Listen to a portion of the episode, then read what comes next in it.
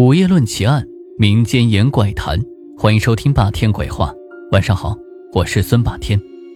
今晚故事的名字叫做《女寝室的厕所窗户》。据说，在某座大学女生宿舍楼的洗手间里，曾经有位女生上吊自杀。据说，这栋宿舍楼很多女生夜里上厕所时。都曾看见一位穿白衣的女孩。传说中的这个洗手间是很老式的那种，从正门进去是一个几平方米的小房间，里面有一条长长的水槽，水槽上有七八个水龙头，供学生在此洗衣服。小房间侧面开着一个小门，小门内是公共厕所，一共有六个蹲位。分布在厕所两边，全部由水泥砌成，敞着口，没有独立的门。这天夜里，某间寝室的一名女生突然内急，又害怕洗手间的传闻，不敢上厕所，在床上辗转许久，终于不能忍受，下了床，一个人慢慢的朝洗手间走来。洗手间内的灯光十分微弱，而厕所里的灯。早已坏掉，一直没有修理好。这女生走进洗手间，心里已经有一些忐忑不安。在走到厕所门口时，只见里面一片漆黑，什么也看不见。她在门口站了一阵，犹豫了许久，终于还是生理需求战胜了恐惧心理，走了进去。厕所里虽然没有灯，但是她对这里非常熟悉。便很自然地走上右边第二个位置，这是他平常习惯使用的位置。从地面到蹲坑位有一级台阶，由于里面很黑，常常有人在夜里走到有人的位置上去，十分尴尬。这名女生在上台阶之前，先仔细地朝上面看了看，借着洗手间内传来的朦胧灯光，确定里面没有人，这才上去。蹲位虽然没有门。但是设计的十分封闭，人蹲在里面，外面的人只能看见里面人的头部，更何况厕所非常黑暗，根本看不见其他位置的情况，因此这名女生并不确定其他位置是否有人。她蹲下去之后，突然想起另外一个十分流行的传说，在厕所的茅坑里会有一只红色的手伸出来。找人要手指，他本不应该在这个时候想起这个故事，但是人的心里就是这么奇怪，他越是害怕，就越是忍不住要想。然后他立刻低头朝茅坑里看去，这厕所非常老式，茅坑依旧是水泥砌成的，并非冲水马桶，还好里面并没有红色的手伸出来。他为了不害怕。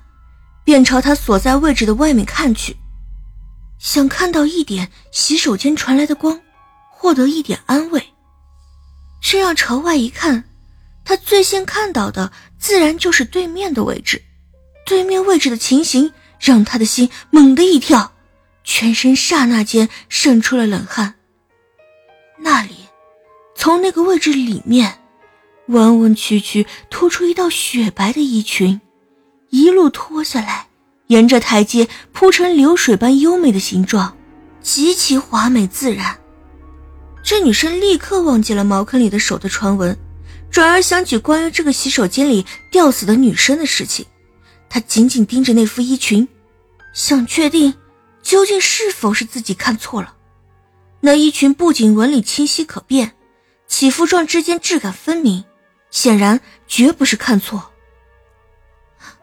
冷静，冷静，世界上当然没有鬼。他拼命的安慰自己，然后他推测，可能是对面有位女生在上厕所。然而这里存在几个问题：如果对面确实有人，为何这衣裙一直动也不动？为何在他进来时，那人连个招呼也不打？女生们胆子都很小的，深夜上厕所能够碰见同伴。绝对是要打招呼说话以壮胆色的。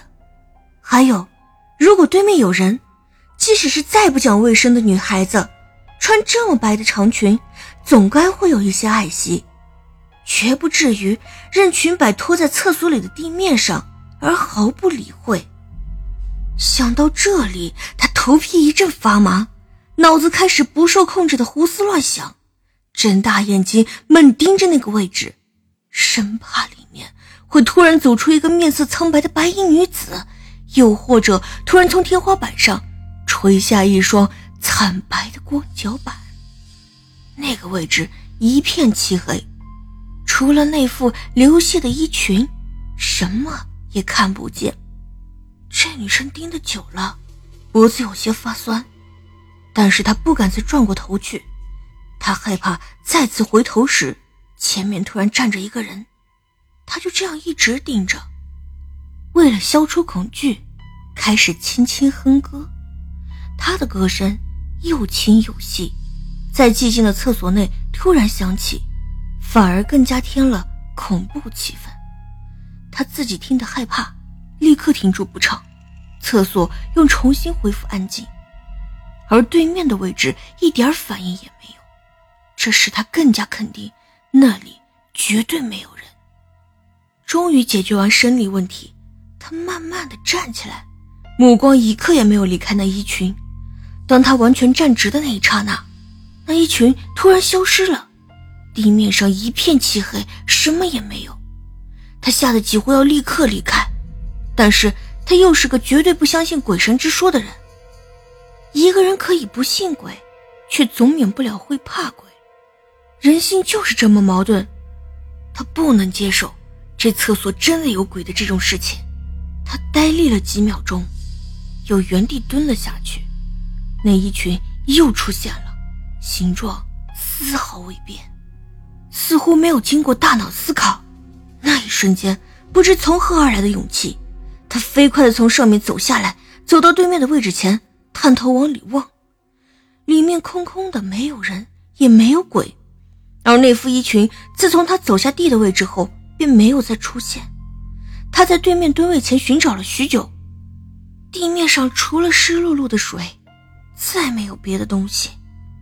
他的勇气已经差不多消耗尽了，只是他明白，如果今夜不弄清楚这件事情，他恐怕以后再也不敢上厕所了。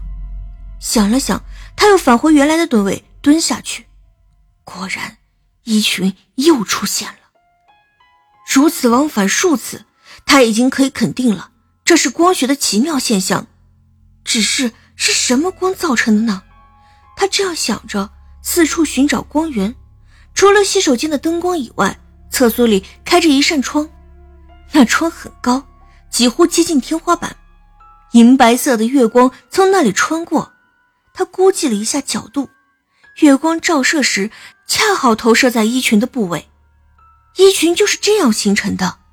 月光摊铺下来，在台阶上形成弯曲的形状，仿佛衣裙。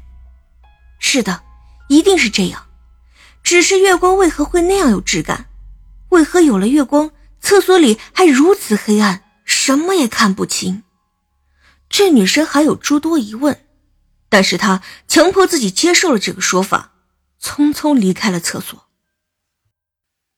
走在走廊里，被冷风一吹，他蓦然想起一件事，最后的胆量在刹那间崩溃。他迈开大步，狂奔回寝室，整栋楼都能听见他噼啪的脚步声。他想起，厕所里根本就没有任何窗口。自从那名女生在窗口上吊自杀之后，窗口便被封死了。今天的故事就讲到这里，记得在右下角给霸天点一个赞，也欢迎订阅转发。当然，霸天也期待能够看到你的评论。午夜论奇案，民间言怪谈，这里是霸天鬼话，我们下期见。